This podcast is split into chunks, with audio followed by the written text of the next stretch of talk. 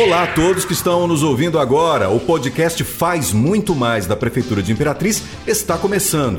Aqui você fica por dentro das principais notícias da Prefeitura. Lembrando que esse podcast também está disponível nas redes sociais e principais plataformas de streaming. Notícia, informação. A gente começa destacando as ações de limpeza da Secretaria Municipal de Infraestrutura nos riachos que cortam a cidade. Verdade, Breno. Nesta terça-feira, portanto, ontem, foi a vez do Riacho Cacau no Parque Alvorada 2. O objetivo é evitar os alagamentos nas áreas próximas. O Zigomar Filho, que é o secretário de Infraestrutura do município, comentou sobre essas ações em benefício da população. Essas ações de limpeza das margens dos riachos e aprofundamento do seu leito, realizado pela Prefeitura de Imperatriz, visa diminuir os transtornos com alagamento em vários pontos da cidade. Estamos intensificando essa ação no Riacho Cacau. Realizamos essa semana a limpeza e aprofundamento dos córregos ali no Parque Alvorada 2.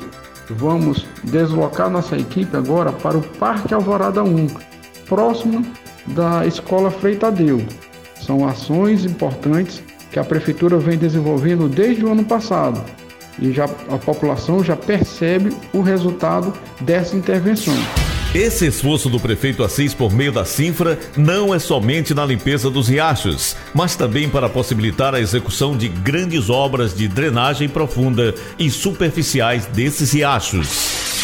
Muito bem, Lauri. A gente sabe que esses problemas de alagamentos na cidade não vêm de hoje, né? É um problema que acontece em todas as grandes cidades e é um verdadeiro tormento para a população. Começa com o transtorno propriamente dito, de ter que circular numa via pública sem condições de trânsito, passa pela dificuldade de talvez ter a casa invadida pela água e termina até mesmo na desvalorização do imóvel.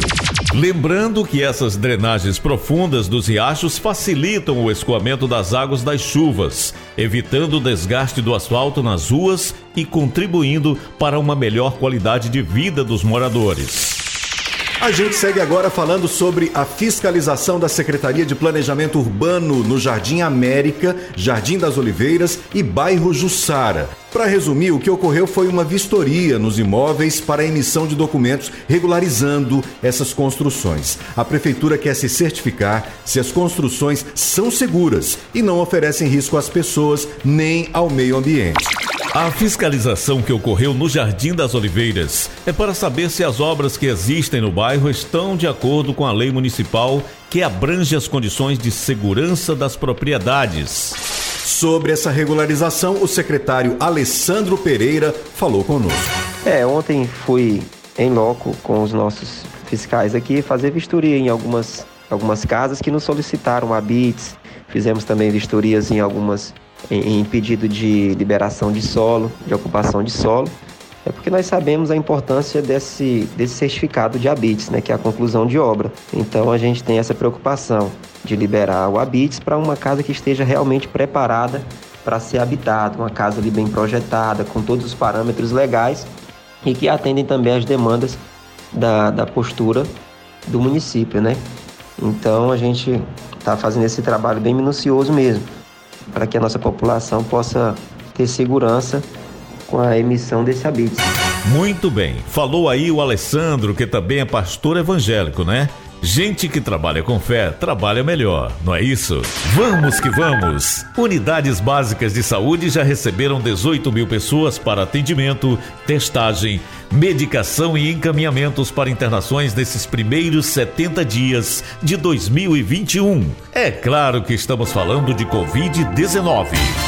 Verdade, Lauri. Esses números compreendem os atendimentos nas quatro unidades básicas de saúde do município: UPA São José e Hospital de Campanha do município.